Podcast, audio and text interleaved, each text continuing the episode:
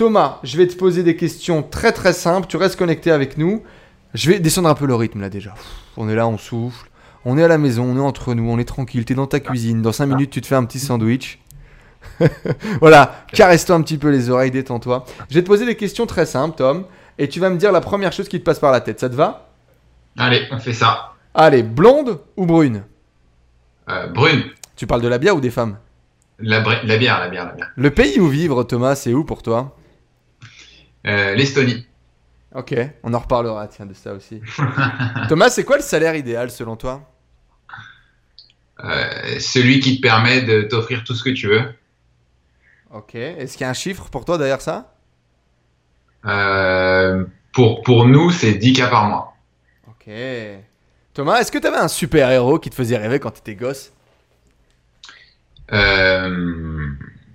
là, tout de suite, je te dirais Batman. Ok, pourquoi? Qu'est-ce qu'il représente pour toi? Ah, moi, moi j'adore le, le, le super-héros qui a tous les, toutes les technologies, qui est genre, euh, voilà, qui a sa caverne, il a sa Batmobile, il a tout. Et il a toujours un gadget à te sortir, tu vois, pour allumer les méchants. Donc ça, vraiment, je kiffe. Ok. 458 ou 806 Euh, 806, Pourquoi? Aucune idée. tu m'as demandé une réponse. C'est quoi les vacances de rêve, Thomas? Elles ressemblent à quoi tes vacances à toi?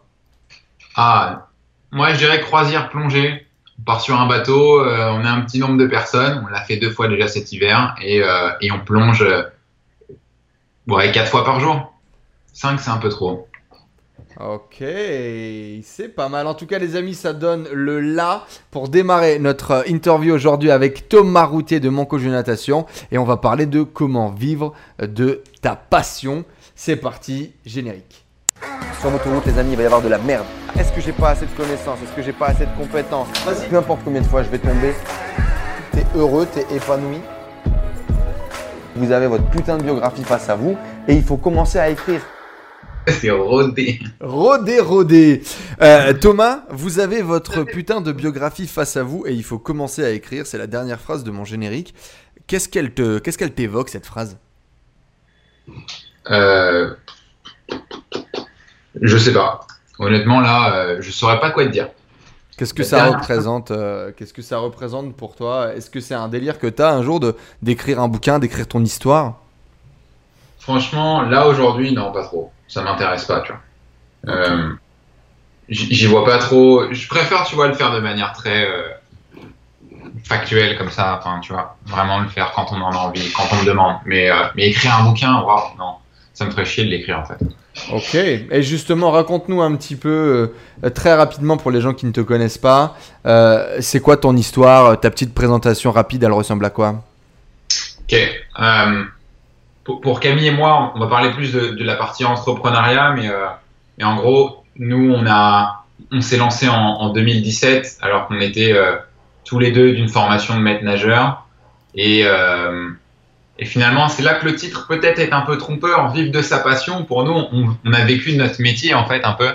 Ouais. Euh, parce que euh, bah, on avait déjà cette formation de maître nageur et on a, on a vu que sur le, sur le marché aujourd'hui, il y avait beaucoup de personnes qui avaient besoin de progresser en natation, mais la qualité des prestations qui étaient délivrées en présentiel était souvent assez terne.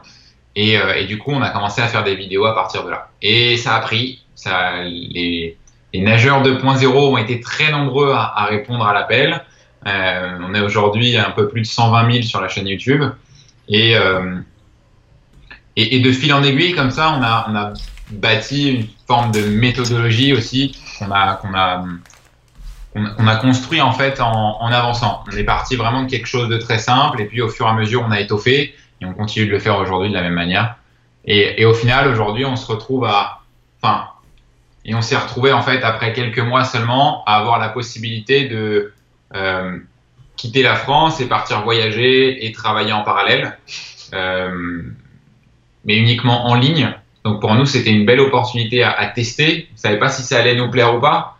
On savait pas si ça allait fonctionner ou pas, mais il fallait qu'on teste. Donc euh, du coup, on était parti à, à Ho Chi Minh, je crois six mois après avoir fait la première vidéo YouTube. On avait été rejoindre Stan. Le mois d'après, on était venu te voir toi à Bangkok. Puis après ça, on était à Chiang Mai. Et puis on a bougé pas mal en Asie du Sud-Est.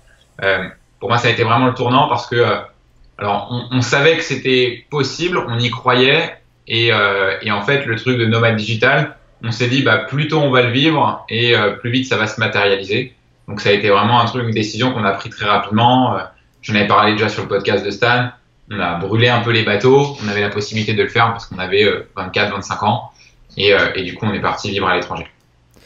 Alors effectivement, on va, on, va en reparler un petit peu tout au long de, de, cet épisode, mais vous apprenez à nager aux gens sur Internet, certainement le, le plus drôle dans tout ça. Euh, la passion, c'était du coup bah, la natation, mais c'était déjà effectivement un peu votre métier, mais là vous avez basculé ce métier euh, sur le net, et ce qui serait intéressant dans votre parcours, c'est quand même le fait que vous appreniez aux gens à nager sur Internet, ce qui peut paraître complètement incroyable et impossible pour la majorité des gens peut-être qui nous suivent, mais vous allez le voir à quel point ça existe, à quel point ça marche, puis à quel point ça marche même très bien aujourd'hui. Alors, dans les questions que je vais avoir à poser à Thomas, les amis, pour vous poser un peu le, sommaire de notre épisode, ça va être est-ce qu'il est vraiment possible d'apprendre à nager aux gens sur le net ah, C'est peut-être une question que tu te poses, parce que bon, à un moment donné, faut peut-être pas se foutre de la gueule du monde non plus. Est-ce que c'est grâce euh, aux fesses de Camille que tu fais des vues sur YouTube? Moi, je pense que c'est une vraie question. Euh, comment faire euh, quand personne n'y croit et même pas Camille? Tu nous as dit tout à l'heure, on y croyait, on en reparlera. Euh, et ça, c'est une vraie question, je pense, pour tout le monde. Parce qu'effectivement, quand ton entourage n'y croit pas, quand même toi, potentiellement, t'es même pas sûr de, là où tu vas et de ce que tu veux aller, comment est-ce que tu fais pour continuer d'avancer? Euh, tu, étais, tu étais maître nageur, donc aucune compétence sur le web, dans la vente, euh, quoi que ce soit. Quelle compétence tu as dû développer pour faire que ça marche? Après, maintenant, qu'est-ce que bah, qu'est-ce que tu vas faire, quoi, en gros, où est-ce que tu en es aujourd'hui dans ton activité, et selon toi, quelles sont les passions qui sont monétisables sur le web? Donc c'est un petit peu le, tour d'horizon de, ce que l'on va voir aujourd'hui dans l'épisode. Euh, dans le chat, les amis, qu'est-ce que vous en pensez, vous? Est-ce que vous pensez qu'il est possible d'apprendre à nager sur Internet Du coup, est-ce que vous pensez que ça existe? Est-ce que vous pensez que ça marche? Euh, Et est-ce que vous l'auriez fait? Est-ce que vous seriez lancé dans la création d'un business pour apprendre aux gens à nager? Sur le net. Euh, l'objectif initial, c'était quoi? C'était le, rêve de nomade digital? C'était le rêve d'avoir un business en ligne? C'était quoi ton objectif? Euh, ce, qui est, marrant, c'est que les objectifs, ils évoluent avec le temps. Euh, Bien sûr. À l'époque, l'objectif, c'était vraiment de pouvoir voyager et travailler en parallèle et donc d'avoir cette liberté géographique, temporelle et, et financière de pouvoir faire ce qu'on veut quand on veut Notamment, un des trucs qui m'a drivé, ça, peut paraître un peu amusant, mais un des premiers trucs qui m'a drivé, c'est de pas avoir un réveil le matin, parce que c'était vraiment l'horreur pour moi. C'était, euh, c'est le facteur numéro un qui me fait serrer dès le matin, c'est-à-dire, ah, le téléphone qui sonne, je, voilà, la journée est déjà niquée d'office, tu vois. Donc ça, c'était le truc que je voulais absolument bannir. Et, euh, et, de vivre sur Paris, c'était le deuxième truc. À, l'époque, à l'époque, du coup, toi, tu étais maître nageur. Du coup, tu faisais plusieurs piscines en banlieue parisienne. Tu courais euh, d'un endroit à un autre. Euh, pour être intérimaire. Ouais, c'est ça. Pour être payé euh, au lance-pierre, quoi. Ouais, et puis, euh, et puis j'avais eu, bah, du coup, j'avais eu un accident de scooter aussi du fait de faire tout le temps des trajets comme ça. voilà, il y avait énormément de choses qui me, qui me donnaient envie. En fait, j'avais une très forte motivation négative par rapport à la situation dans laquelle je vivais. Ouais, qui pour beaucoup de gens est, est, acceptable, mais qui pour moi était genre vraiment beaucoup trop intolérable. Et du coup, ça a vraiment été ça. Je pense que la question par rapport au fait d'être nageur, est-ce qu'on peut apprendre à nager en ligne? Dans les commentaires, il y a quelques nageurs 2.0, donc ils vont tous te dire oui. Mais, euh, mais, mais d'office et de base, je pense que l'idée d'apprendre à nager en ligne, c'est vraiment une idée de merde. Euh, avec le recul, euh, je pense qu'il y, a des, il y a des opportunités, des possibilités de faire des choses qui sont beaucoup, beaucoup, beaucoup plus faciles et beaucoup plus accessibles. Et que euh, ça a été une énorme, euh, un énorme défi à relever. Si c'était à refaire, je le referais. Mais mais c'est de, loin une idée assez, assez pourrie. Mais avec une bonne exécution, on s'en sort. Ouais, bah, on, on, pourra en reparler effectivement, mais euh, beaucoup de barrières à l'entrée, et c'est peut-être aussi justement ça qui vous a permis aujourd'hui de construire quelque chose où, vous êtes numéro un aujourd'hui euh, sur le marché. Mais ça, on en reparlera par la suite. Euh, pour un peu mieux te, découvrir et te, connaître, c'est quoi ton, ton super héros à toi? Si tu étais Batman Ton super, ton super pouvoir à toi, ce serait quoi? Euh, j'aime bien la Batmobile, moi. Moi, c'était ça le, truc, tu vois. Tu arrives et en fait, tu vois, les méchants, ils sont là, ils sont en train de se bagarrer, etc. Et toi, tu arrives en mode char d'assaut, tu vois. C'est le Blitzkrieg. Tu arrives, tu défonces tout et tu regardes tout le monde en train de. Enfin, tout le monde est choqué et toi, tu, voilà, tu repars après like a boss, tu vois. Tu as, tout déchiré, tu peux repartir aussi. Et quel super pouvoir J'adore vraiment cette méthode du Quel super pouvoir t'as développé toi aujourd'hui dans, dans, ta vie, dans ton business? Euh, Moi, je pense le, le super pouvoir, le truc que j'ai vraiment euh, le plus travaillé, le plus développé, c'est la persuasion. Pour moi, c'est vraiment euh, l'argument numéro un qui fait aujourd'hui que demain, si tout s'arrête, je peux repartir de zéro dans absolument n'importe quel domaine. Je sais que je vais retrouver quelque chose. Parce que, en fait, la persuasion, donc il y a beaucoup de choses qui en découlent, notamment la vente. Mais vendre, c'est vendre tout. Tu vois, c'est vendre une idée, c'est vendre un projet, c'est vendre, bien entendu, des produits. Ça, c'est le truc le plus évident. Mais en fait, tout a toujours besoin d'être vendu et la persuasion, c'est un outil qu'on utilise en permanence même quand tu es avec tes potes et que tu es en train de discuter d'une idée, tu vois, bah, si tu veux leur présenter la manière de plus euh, pertinente possible, il faut être bon en persuasion. Et aujourd'hui, moi, je sais que c'est la compétence numéro un que j'ai développée et que j'avais, mais alors pas du tout. Je partais vraiment de zéro dans ce domaine-là. Euh, et j'ai vraiment dû me remettre énormément en question à ce, sujet-là et je continue de le faire. Et je pense que c'est le truc sur lequel je m'éclate le plus aujourd'hui. Ok, c'est très intéressant. Hier, on a eu du coup euh, sur le podcast euh, Dushan euh, qui nous partageait exactement, fidèlement, la, la, même conclusion de, de, ses 12 ans sur le web. la persuasion. Alors, pour tous les gens qui sont connectés avec nous, bah, vous en faites ce que vous voulez. Hein, mais bon, deux personnes sur deux jours, à un moment donné, il y a peut-être quelque chose à en tirer. Et comment est-ce que tu as découvert ça euh, En tant que maître nageur, je suis pas persuadé que tu étais expert en persuasion. Euh, comment est-ce que ça t'est euh, comment est-ce que ça t'est venu finalement euh, ce super pouvoir de la persuasion? Bah, en fait, j'ai pas eu le choix. Je voulais apprendre à nager aux gens en ligne avec des vidéos. moi, j'y croyais, j'étais convaincu que c'était possible. Le truc, c'est que j'étais tout seul. Donc même Camille, comme tu l'as dit, elle y croyait pas. Donc il fallait qu'autour de moi, je parvienne à persuader absolument tout le monde que cette idée, elle fonctionne, même si à prime abord, elle est quand même assez pourrave.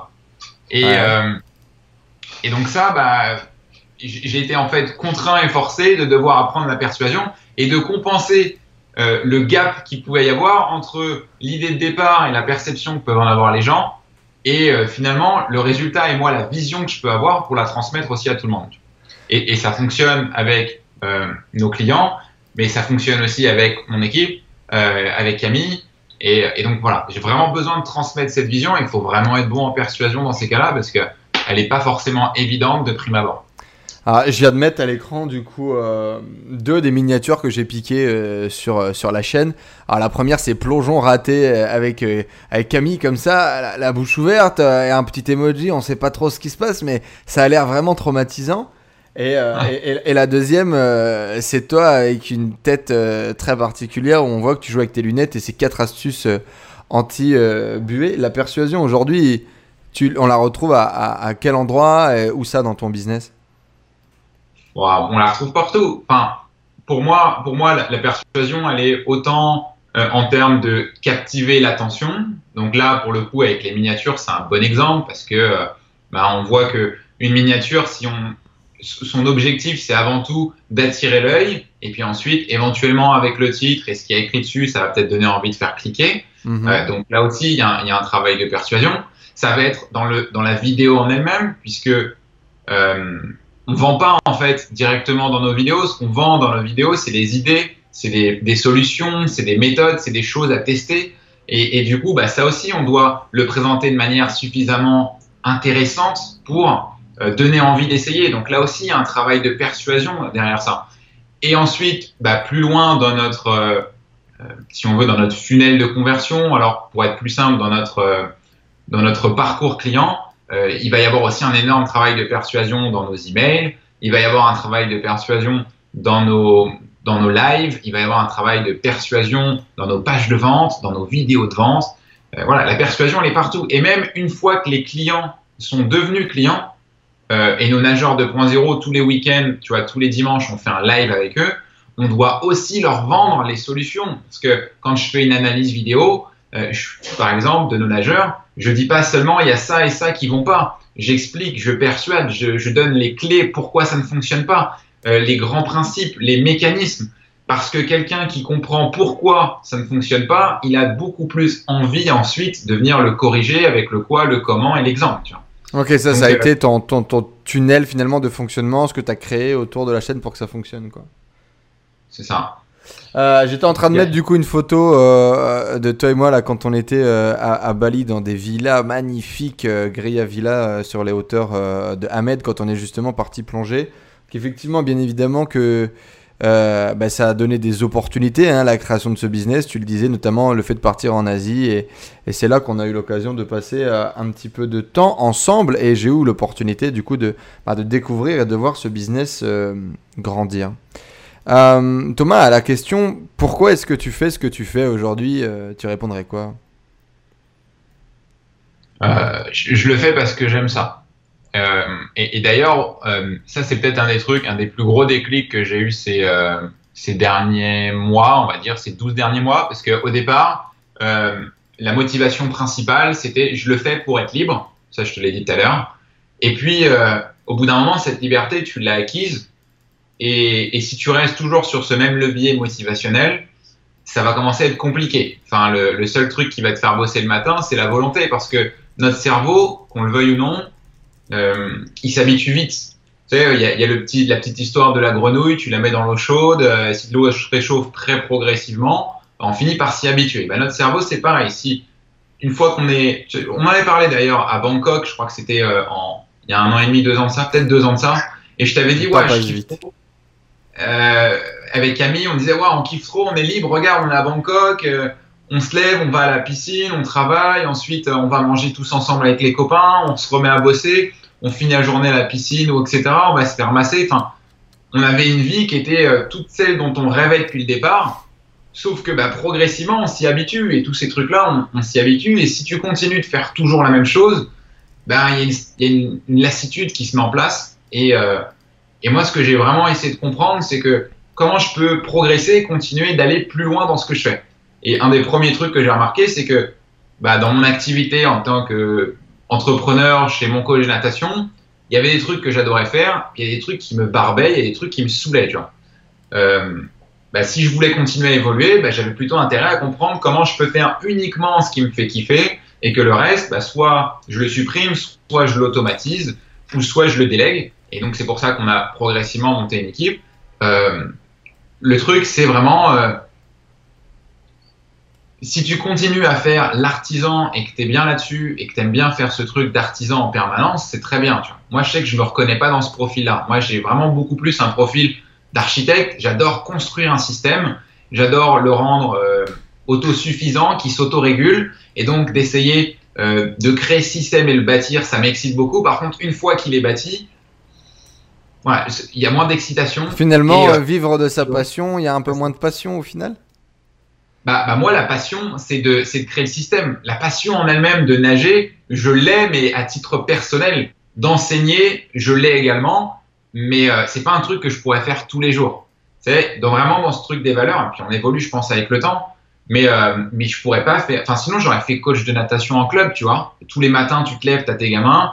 Euh, tous les soirs, tu les as. T'es en week-end, tu pars en compète. Tu pars en stage pendant les vacances si tu kiffes la natation, c'est vraiment le meilleur job. Et mon coach de natation, ça aurait pas été le meilleur job possible parce que bah, il faut passer du temps sur l'ordinateur, il faut envoyer des mails, il faut. Oui, il y a euh, toute une autre euh, facette, finalement, tout un back-office euh, qui est complètement différent. Alors, effectivement, aujourd'hui, mon coach de natation est devenu euh, une vraie entreprise avec un chiffre d'affaires euh, conséquent, avec du contenu créé en permanence, avec plus de 100, 110 000 abonnés sur la chaîne YouTube, 118, je crois, c'est ça? Ouais, 118, 120, un truc comme 100, ça. 120 000 abonnés sur la chaîne YouTube, on va en parler dans, dans, dans quelques instants. Mais du coup, avant ça, est-ce que tu pourrais nous dire, est-ce que c'est vraiment possible d'apprendre aux gens à nager sur le net? Bah, Ouais, on l'a fait. Enfin, moi, euh, moi j'y croyais et euh, les gens l'ont démontré.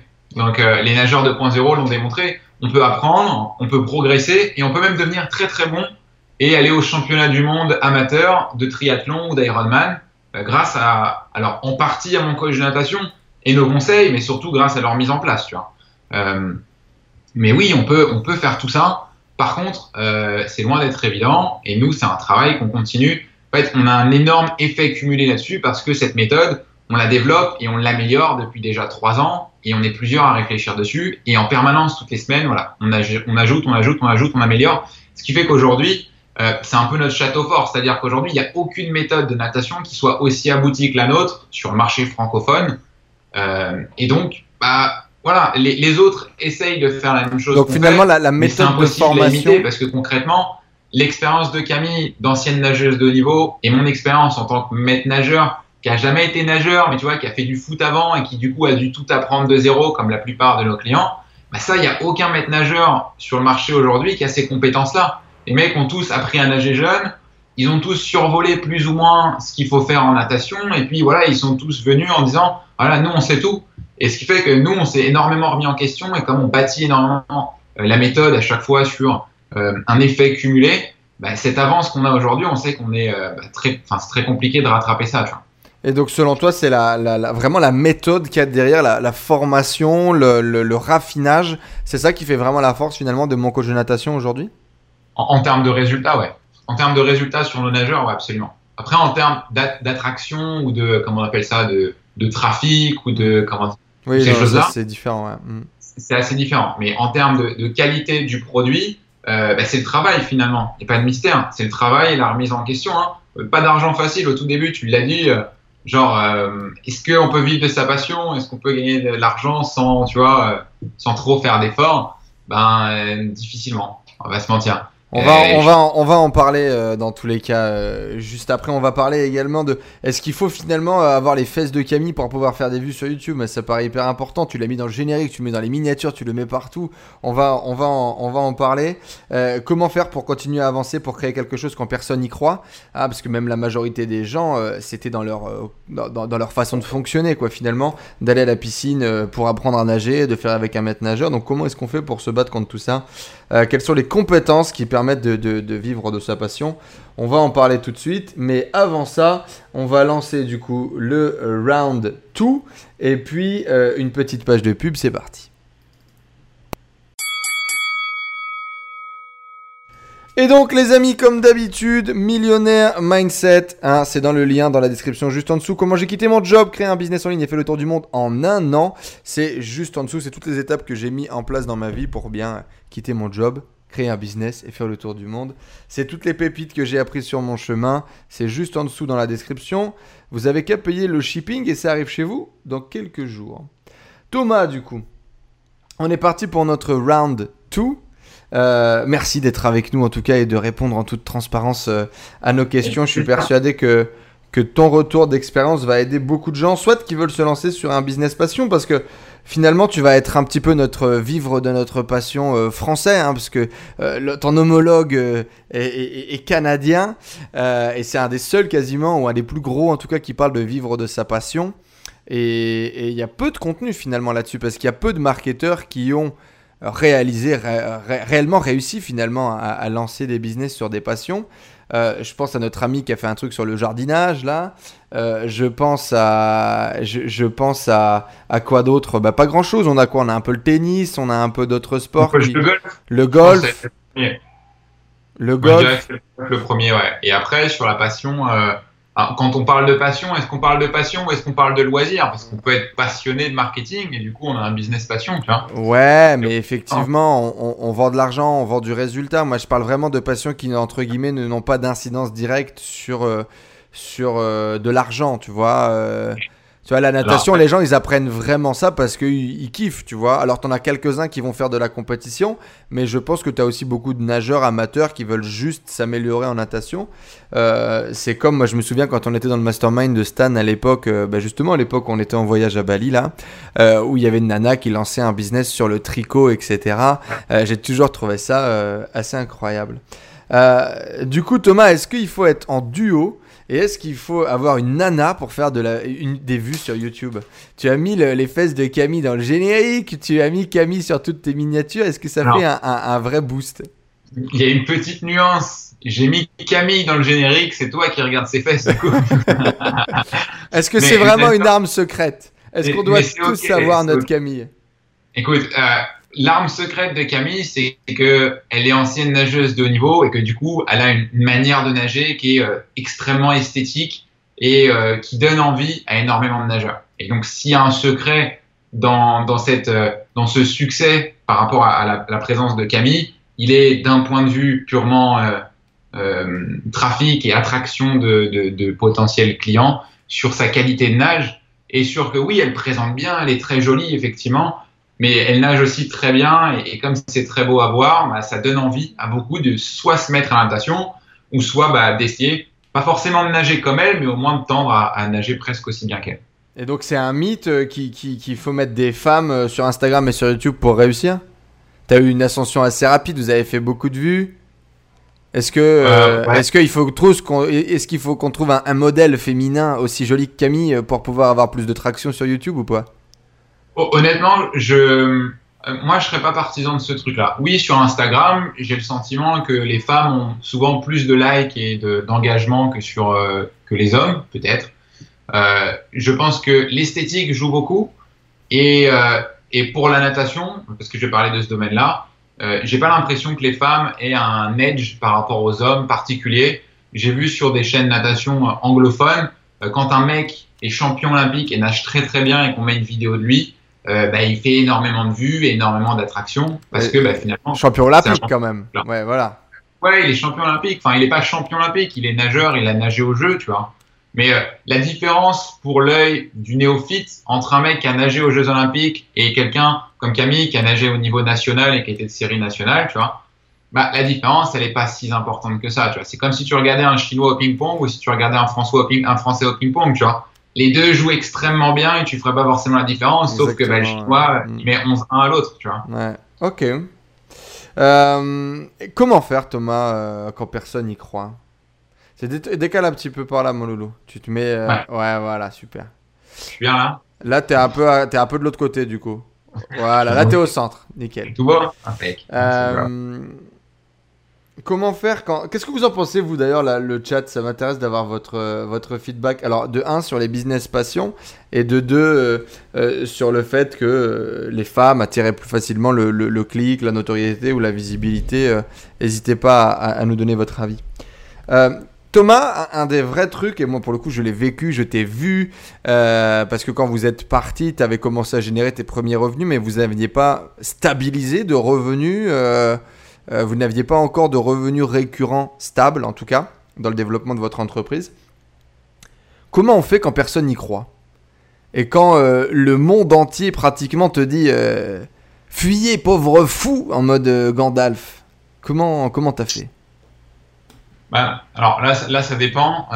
par rapport à, on va dire, quand personne n'y croit dans ton entourage, peut-être qu'on peut commencer par cet angle-là. Commence par cet angle-là euh, que ce soit mes parents ou que ce soit Camille, au départ, ils y croyaient pas tellement. Et euh, bah, le seul moyen de les convaincre, c'est de leur montrer en fait. Euh, c'est impossible de les de convaincre quelqu'un qui est persuadé du contraire. Hein. Tu vas juste affronter ses croyances et tu vas juste renforcer les siennes. Il a son biais de confirmation. Donc, pour moi, c'est perdre de l'énergie inutilement. En revanche, c'est ce que disent les Américains. Show, don't tell. Et donc, l'idée, ça a vraiment été de bah, leur dire, il n'y a pas de souci, moi, en fait, je vais te montrer que je vais y arriver. Et puis, bah, euh, advienne que pourra, mais y a pas, enfin, tu, tu, tu, verras par toi-même que ça fonctionne. Et puis, si ça fonctionne pas, c'est pas grave, tu vois. Mais, euh, mais je fais mon truc et j'essaie pas de convaincre forcément directement les autres. Avec Camille, c'est là où ça a été le plus, euh, le plus important. Tu avais besoin de Camille euh, pour. Il avait vraiment besoin d'elle. Donc, euh, le rêve du nomade digitalisme, elle, elle y croyait même pas à ça. Au-delà du fait d'apprendre à nager. Euh, ouais, donc pour information, Camille était à deux doigts de signer un CDI dans une grosse SS2I. Elle aurait gagné ses, 2000 euh, ou 2400 euros par mois euh, dans son petit train-train et, tout était bien, quoi. C'est ça, elle avait signé 40K par an en brut chez KMG. Voilà, comme ça. Et, et, le truc, c'est que bah, pour, pour la convaincre que c'était possible, et, peut-être un élément important pour sa famille, c'était euh, the réussite of the, the, century, quoi. C'était, euh, elle avait, c'était la loterie, c'était la timbale. Ouais. Tout qui était au courant qu'elle avait signé un CDI chez Capg, tu vois. Et euh, ils sont comme ça dans le Nord, ils partagent, tu vois, ils kiffent. Et le truc, c'est que, bah, moi, moi le, seul, seul, moyen pour la convaincre, ça a juste été de, de lui montrer que c'était possible. Et comme moi, je pouvais pas lui montrer moi-même parce que je l'avais pas fait, il fallait que je lui montre avec d'autres personnes. Donc je l'ai ramené dans tous les trucs euh, de dîner avec des entrepreneurs, avec des indépendants, avec bah, il y avait tout, il y avait de l'IMO, c'était vraiment vaste, tu vois, c'était même fouillis. Mais c'est pas grave parce que quand on disait ouais bah moi j'ai ma propre activité et que je gagne euh, 5000 euh, euros par mois ou 3000 euros par mois et que euh, je ne suis pas salarié, en fait, tu arrivais là et les gens disaient oh cool, enfin bienvenue parmi nous, tu vois, t'es pas genre euh, un, ovni en fait. Et quand tout le monde autour de toi te dit que c'est possible, bah, Camille, elle s'est dit, ah ok, donc euh, bah, c'est peut-être possible aussi, tu vois. Et moi, j'étais déjà plongé dans cet univers-là avec d'autres entrepreneurs qui avaient fait ça sur le web. Quand ce déclic-là, il est arrivé, après, pour elle, ça a été, ok, on teste la chaîne YouTube, ça me coûte rien, donc je vais nager pour toi, sachez le faire. Si tu arrives à apprendre à nager, tant mieux. Moi, j'y crois pas, mais si je peux t'aider, bah, je t'aide quand même, tu vois. Et, euh, et euh, en septembre, donc euh, un mois ou deux avant de commencer vraiment son CDI, hein, parce que CapG, ils recrutent deux, trois mois avant et ils font passer 12 entretiens. bah, ils ont simplement, elle a simplement appelé, elle leur a dit, écoutez, bah, le CDI, ce sera peut-être pour plus tard. nous, on va partir en Asie en mars, on part au Vietnam et, et ça se fera peut-être plus. Enfin, voilà, j'espère pouvoir vivre de ça avec mon copain et évidemment, Capgemini, avec le temps qui passe pour recruter quelqu'un, ils ont dit oh, on a une antenne au Vietnam, euh, si jamais ça se passe pas bien, on vous récupère, il n'y a pas de souci. Donc voilà, ça, soulage et ça permet de partir euh, un peu plus serein euh, à l'aventure.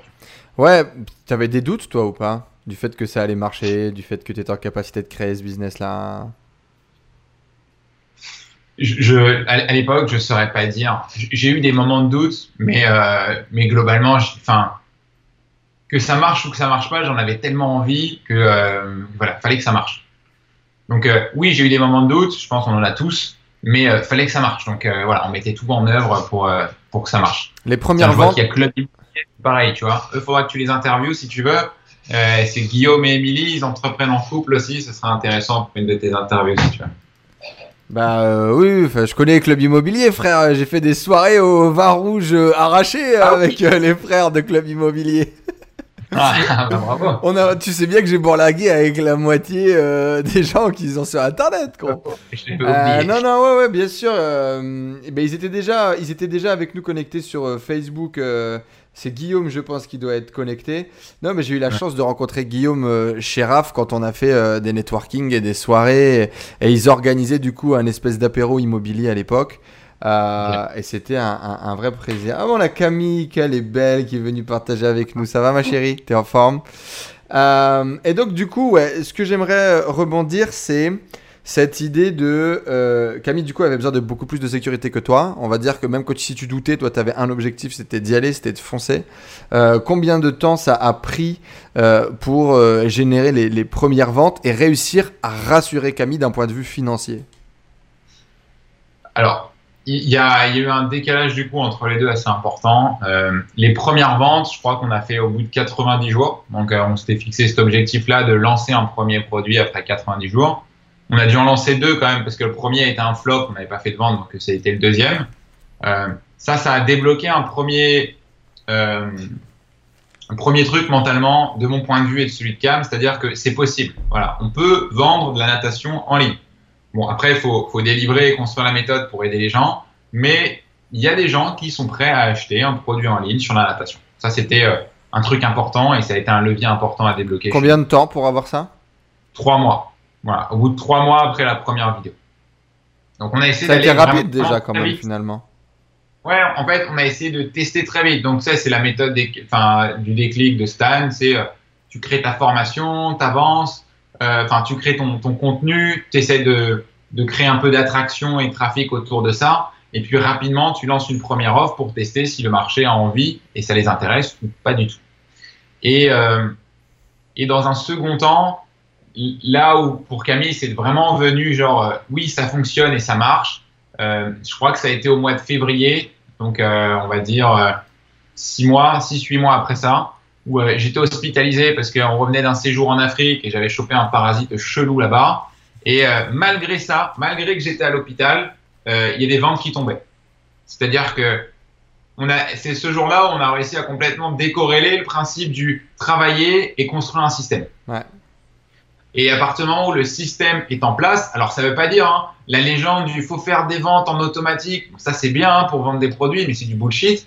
Euh, le, truc de faire des ventes en dormant, bah, ça, ça marche bien quand tu es en Asie, puisque tu es, en décalage euh, horaire, mais sinon, on s'en fout, tu vois. Non, l'idée, c'est vraiment de bâtir un système qui te permet de délivrer un produit, même si toi, bah, tu pas directement euh, derrière au moment T, tu vois. Donc, vraiment de décorréler le fait que tu mets des heures de travail et de l'autre côté que tu es, euh, que tu as un produit. Tu prends beaucoup de pincettes, tu prends beaucoup de pincettes et tu tires sur beaucoup de promesses qui certainement t'ont été vendues par le passé. Est-ce que tu as eu une désillusion entre euh, le rêve qu'on t'a vendu de vivre de ta passion et de la réalité aujourd'hui, euh, deux ans après avoir réussi à bâtir un business? Oui. Tu m'entends? Euh, J'ai pas entendu ta question. Ouais, est-ce que tu peux répéter la question? Ça, toi, t'as sauté un peu. Je disais, euh, tu tires beaucoup, euh, tu tires beaucoup à vue sur beaucoup de promesses certainement qu'on t'a fait euh, par le passé quand tu t'es lancé. Est-ce qu'il y a eu une vraie désillusion entre le moment où tu t'es lancé et aujourd'hui, deux ans après avoir bâti un vrai système, un vrai business? Alors de désillusion, je ouais, je sais pas. en tout cas, il y a eu des, il y a eu des trucs. Enfin, il y a les leviers les plus évidents et les plus grossiers sur lesquels la plupart des gens tirent. Genre euh, faire de l'argent facile, euh, gagner de l'argent en automatique sans rien faire. Euh, toi, pour toi, ça n'existe pas, ça Bah, peut-être qu'il y a des gens qui arrivent, mais ce que je constate, c'est que les gens qui ont du succès et qui sont autour de moi, il n'y en a aucun qui sont des branleurs et qui foutent rien et qui prennent de l'argent en automatique à rien faire. Moi, j'en connais pas. Et, aujourd'hui, moi un peu quand même, un peu quand même. Moi un peu quand bah, même. Moi, je suis bah, je sais pas. Moi, je, là, là, ça ferait, c'est vrai que ça fait longtemps qu'on s'est perdu mais moi, je te voyais bosser quand même, tu vois. Euh, je te ah, voyais bosser, je, te voyais mettre en place des actions. Euh, je, je voyais personne faire des ventes en automatique, tu vois. Oui, on gagne de l'argent et on a, on profite d'un effet cumulé parce qu'on crée un système et parce qu'on l'améliore au fur et à mesure.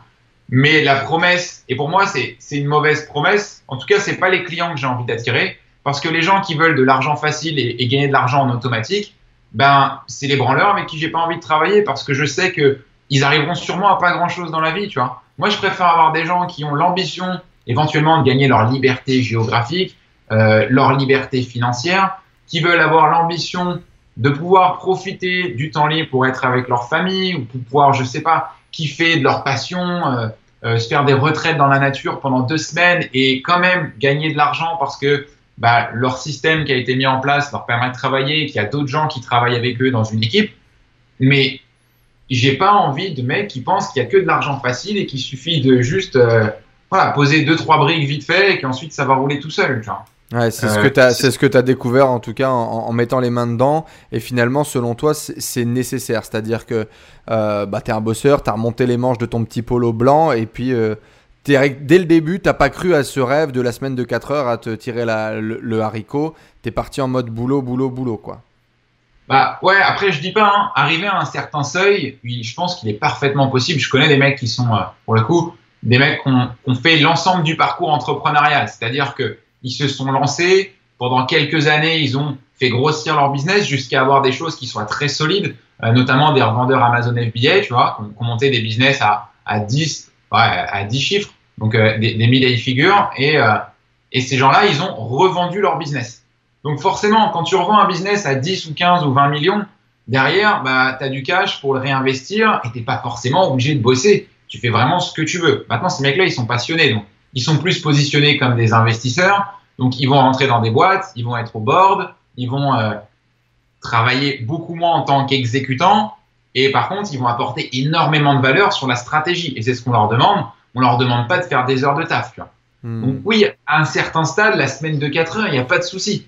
Le truc, c'est qu'avant d'en arriver là, tu as intérêt d'avoir bâti des modèles mentaux ultra solides et d'avoir été capable de rouler un peu ta bosse et bouffer un peu des challenges, relever des défis, d'exécuter des choses. Tu vois.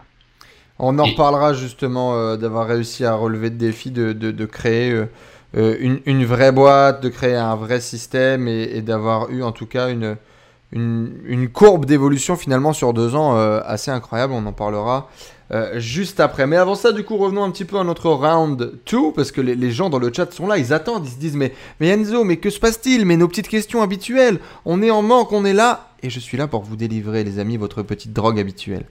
Thomas, tes trois plus grosses galères dont personne n'est au courant, tes trois petits secrets de Bruce Wayne à toi, c'est quoi? Les trois plus grosses galères. Euh tu sais, le truc dont on n'est pas fier de raconter euh, sur Instagram. Aujourd'hui, on est dans une génération entrepreneur où, c'est un peu Instagram, tu sais. Tout le monde est là, ouais, je, je gagne un maximum de fric sans jamais travailler, alors que la majorité sont smicards et bouffent des noodles euh, en boîte. Tu vois ce que je veux dire ou pas? Ouais, ouais, je vois bien. Un, allez, un tout premier truc qui va en faire peut-être décomplexer beaucoup sur le fait de se lancer au départ. Euh, moi, les, le premier mois sur lequel j'ai lancé mon coach natation, euh, j'étais à temps plein pour faire une vidéo par semaine. voilà, il me fallait une semaine pour faire une vidéo.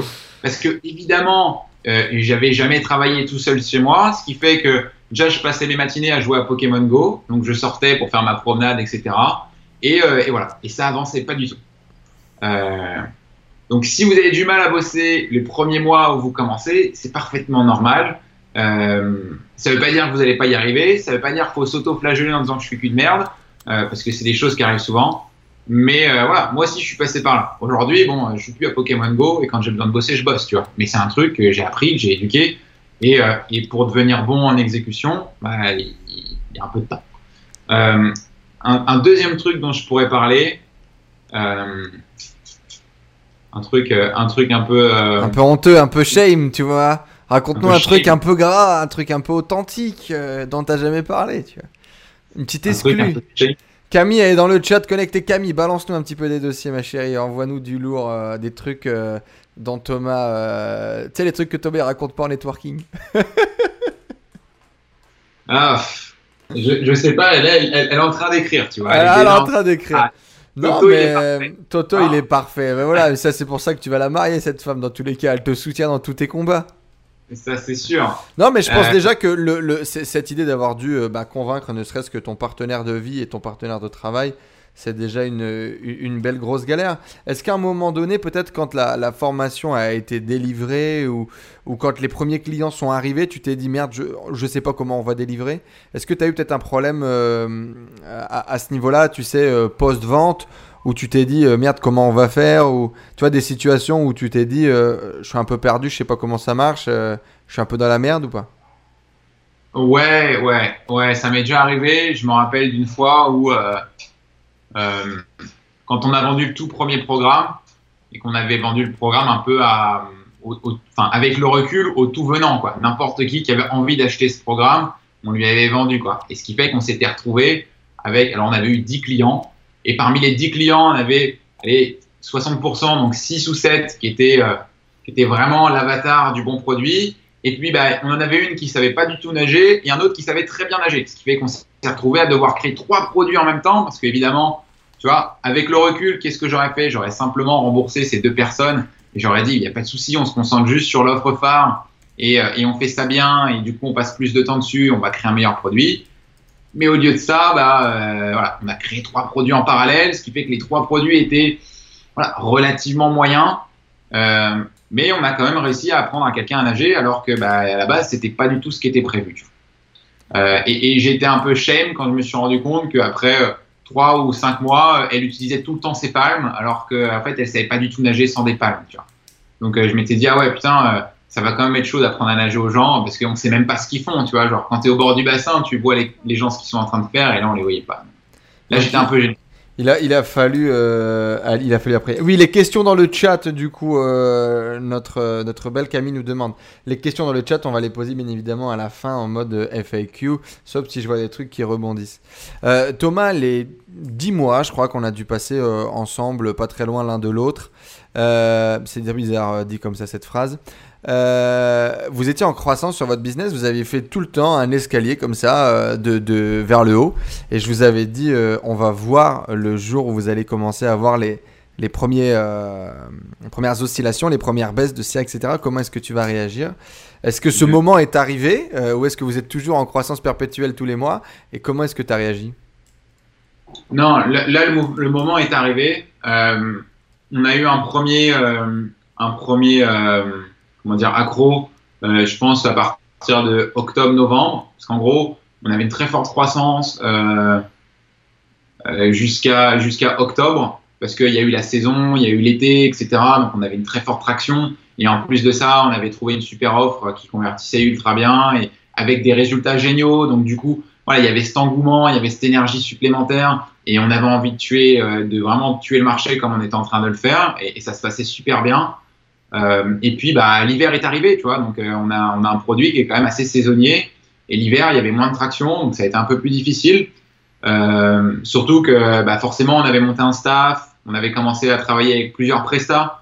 Donc, euh, bah, dans ces cas-là, qu'est-ce qui se passe? Bah, Il faut et, ça, c'est un truc qu'on m'a dit et que et qui m'a vachement impacté. Il vaut mieux prendre une décision trop tôt que trop tard. Donc, on a coupé dans le gras. on a commencé par virer les prestats dont on n'avait plus besoin, qui apportaient pas de valeur. et puis et puis après, bah, là, avec le confinement, on a eu un deuxième coup forcément, puisque les piscines maintenant sont toutes fermées. Donc, vendre de la natation lorsque les piscines sont fermées, c'est pas l'océan bleu, quoi.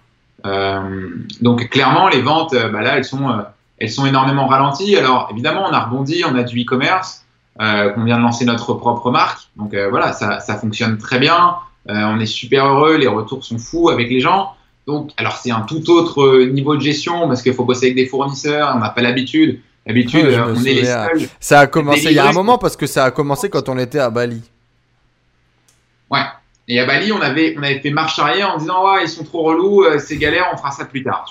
Et, euh, et, on a remis le couvert cet hiver et on s'est dit bon allez, on le fait enfin. Et du coup, on a, on a lancé cette marque-là. On a super retour, les gens sont ultra enthousiastes. Mais euh, bah là, tu vois, pour les délais de livraison, ça va être un peu stressant parce que c'est pas nous qui délivrons le produit. Donc, il va falloir foutre la pression aux fournisseurs, etc. Donc, je vais me battre avec eux un peu. Et, et oui, en termes de, en termes de croissance, bah là, forcément, cette année, on va, on va pas avoir les chiffres qu'on a fait l'année dernière. Et là où je pensais faire euh, fois, fois 2, fois 2,5, euh, bah, on va peut-être même faire diviser par deux, tu vois. Mais c'est OK. Je veux dire, euh, on a largement de quoi gérer les passages et les creux comme ça. Et, euh, et puis, comme je t'ai dit, j'ai bâti mon truc sur euh, la, enfin, ma compétence la plus forte, c'est la persuasion.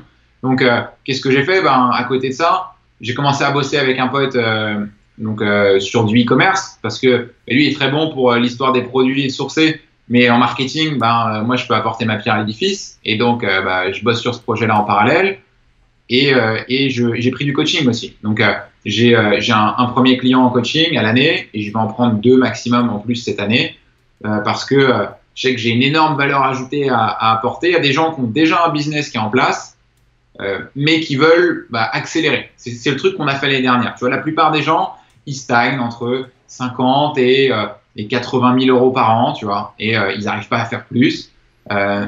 Euh, voilà, il y a, y a, des modèles mentaux qu'il faut supprimer, il faut passer à autre chose pour parvenir à, à retrouver de la croissance dans ce niveau-là.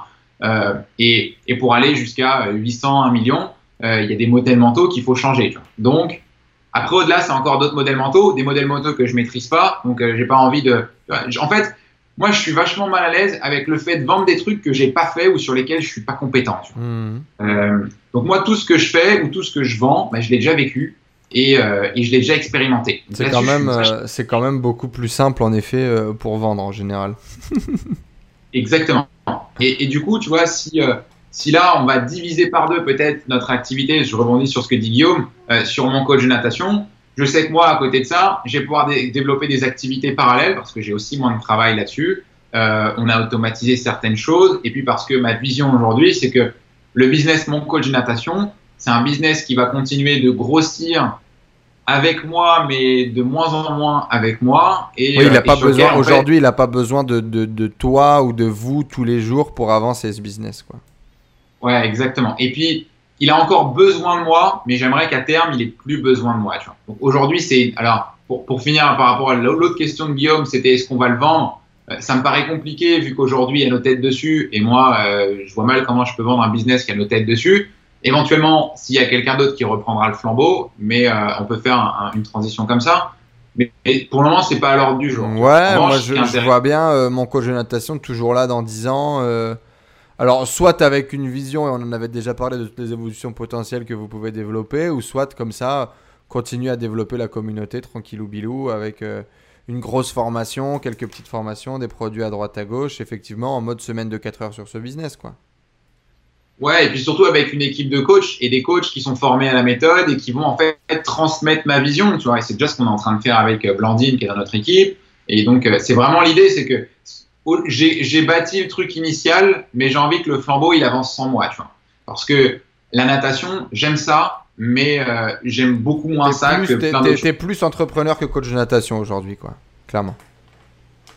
Ouais, ouais, clairement, ouais. clairement. Moi, ce qui m'éclate dans mon coach de natation, et si j'ai continué comme ça, c'était le côté entrepreneuriat et c'était pas le côté natation finalement. Quelles compétences du coup tu as dû développer pour que ça marche? Tu nous as parlé de la persuasion déjà. Est-ce que tu pourrais aller un petit peu plus en détail et nous dire vraiment euh, le 80-20 euh, des trucs sur lesquels tu as dû bosser qui aujourd'hui ont, un retour sur investissement bah, qui t'a permis de, monter un business jusqu'à plus de 200 000 euros sur une passion? Bah, ouais, la persuasion, donc c'est le truc numéro un. Donc en dessous de la persuasion, il y a toutes ces choses, la vente, le copywriting. Euh, le, alors moi, moi, je parle même de copywriting, que ce soit dans du contenu gratuit ou payant, hein, parce que euh, une, vidéo euh, ou du contenu qu'on va mettre sur un article, ben, ça a besoin d'être copyrighté.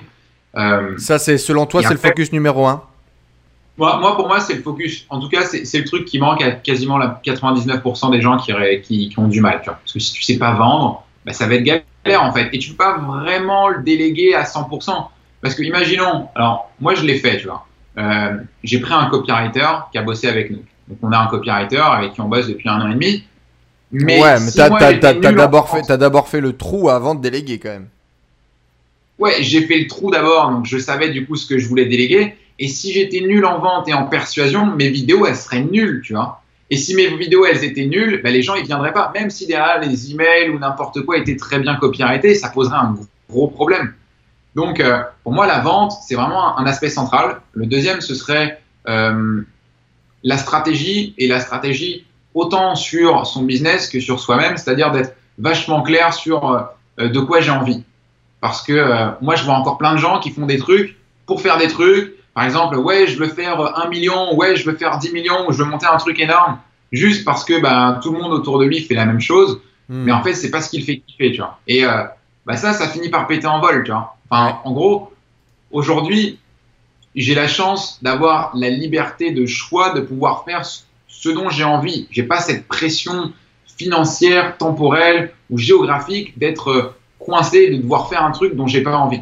puisque j'ai cette, cette chance, autant le mettre en place. Euh, et, et, et, ça, on a peut-être du mal à comprendre parce qu'au départ, certes, on va faire certains sacrifices, on fait pas que ce qu'on aime, mais progressivement, on a la possibilité de le faire. Donc, euh, moi, pour moi, c'est vraiment le truc euh, numéro un, c'est le truc qui me drive. Tu vois. Ça veut pas dire que j'ai pas envie de gagner d'argent. Ça veut pas dire que quand je vais faire un truc, je vais le faire gratuitement. Ça veut dire que je vais faire uniquement les trucs qui me plaisent vraiment, qui me font vraiment kiffer et qui me rapprochent de la vision vers laquelle j'ai envie d'aller. Et le reste, bah, il faut, et c'est pour ça que je parle de stratégie, et pas seulement d'un point de vue business, c'est aussi d'un point de vue personnel. On est tout le temps euh, tenté par un million de choses, on parle du syndrome de l'objet brillant ou de tous ces trucs-là, euh, en permanence, on va être sollicité. Et mec, plus tu avances, euh, plus tu as des opportunités de porte. Plus tu vois des opportunités partout. Ouais. sollicité, tu vois. Et le truc, c'est que si ça te rapproche pas très clairement de ta vision, ben, ça va juste, à un moment, ça va pas passer. Donc avoir, avoir une vision claire, en tout cas, pour éviter de se perdre en chemin, quoi. Bah ouais, bah, un objectif clair et, surtout de le mettre à jour régulièrement parce qu'il évolue. Quoi. Thomas, t'es devenu. un... moi, mon objectif départ, il a, il a grave changé. Je voulais juste être libre géographiquement. Une mhm. fois que je l'ai été, je savais pas faire. J'étais perdu. Ça m'a pris six mois à me dire Ah, ben maintenant, je veux faire, euh, je veux faire 50 euh, 000 balles par mois avec la société. Ouais, mais pourquoi? Ah, bah quand le mec m'ont challengé là-dessus, mais mentor m'ont challengé là-dessus, je me suis senti con, tu vois, parce qu'il y avait rien derrière, c'était creux, mais. Bien sûr. Et quand c'est creux, bah, ton projet il n'avance pas, quoi.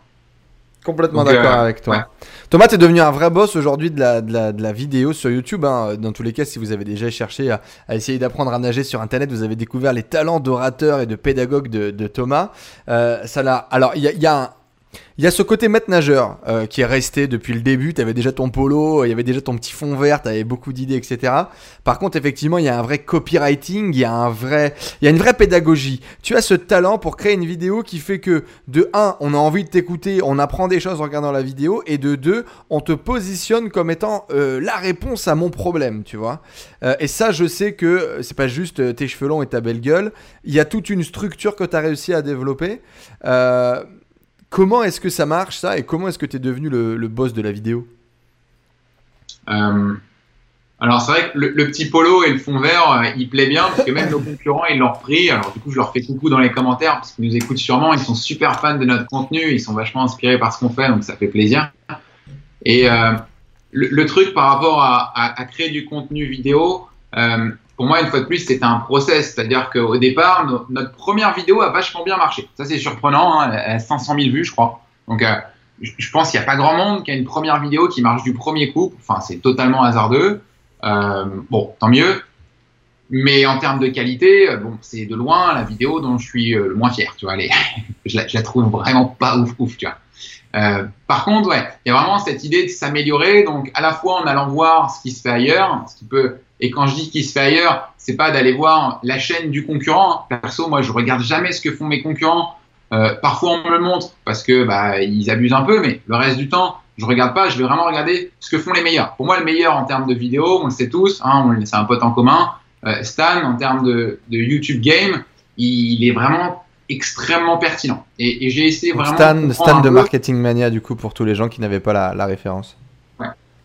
cette idée d'arc narratif, donc euh, d'en fait de raconter une histoire dans une vidéo et de partir à chaque fois.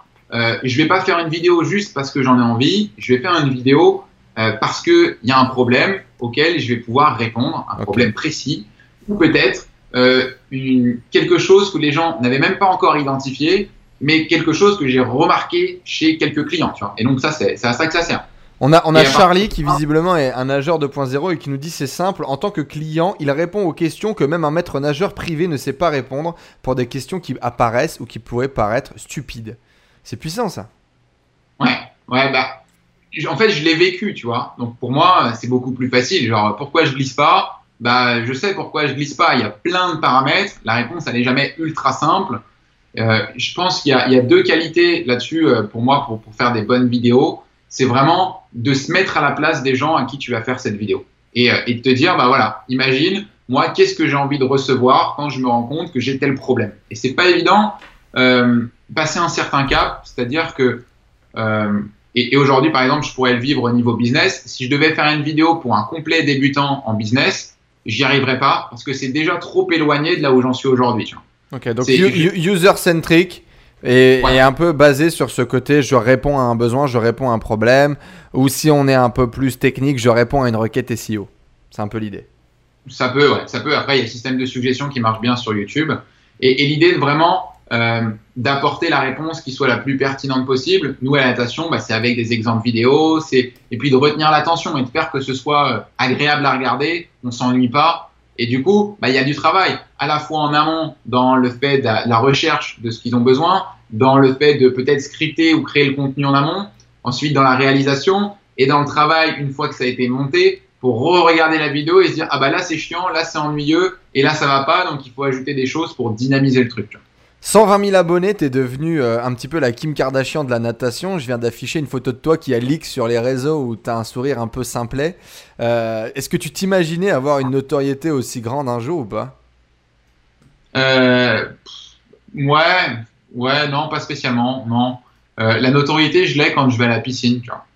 Quand je vais dans n'importe quelle piscine, alors peut-être pas n'importe quelle piscine du monde, mais n'importe quelle piscine du milieu francophone, genre même au Québec, à Montréal ou quoi, il y a toujours au moins une personne qui vient me voir et qui me reconnaît.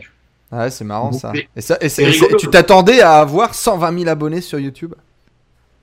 Non, pas du tout. Bah, je l'ai pas fait pour ça non plus, tu vois. Qu'est-ce que ça représente euh, qu'est- Qu'est-ce que qu'est-ce que ça vous fait et qu'est-ce que ça représente?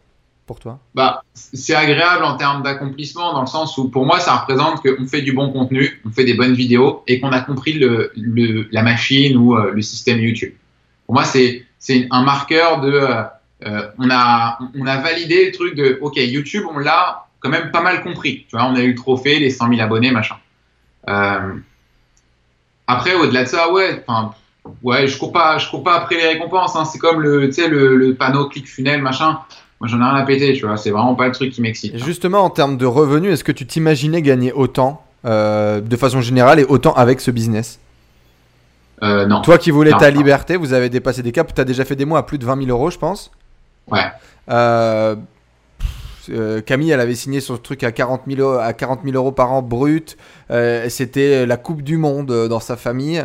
Toi, tu gagnais quoi? Tu gagnais 2000 balles en étant intérimaire, en courant comme un fou à droite à gauche? Ouais, Euh, j'ai fait 3005. T'as as fait un pic à 3005, euh, t'en as donné la moitié aux impôts. Euh, Aujourd'hui, vous, Ouais. vous avez fait euh, des mois à plus de 20 000 euros. Qu'est-ce que ça change dans la vie? Comment est-ce que tu, tu reçois ça? Comment est-ce que tu vis ça finalement?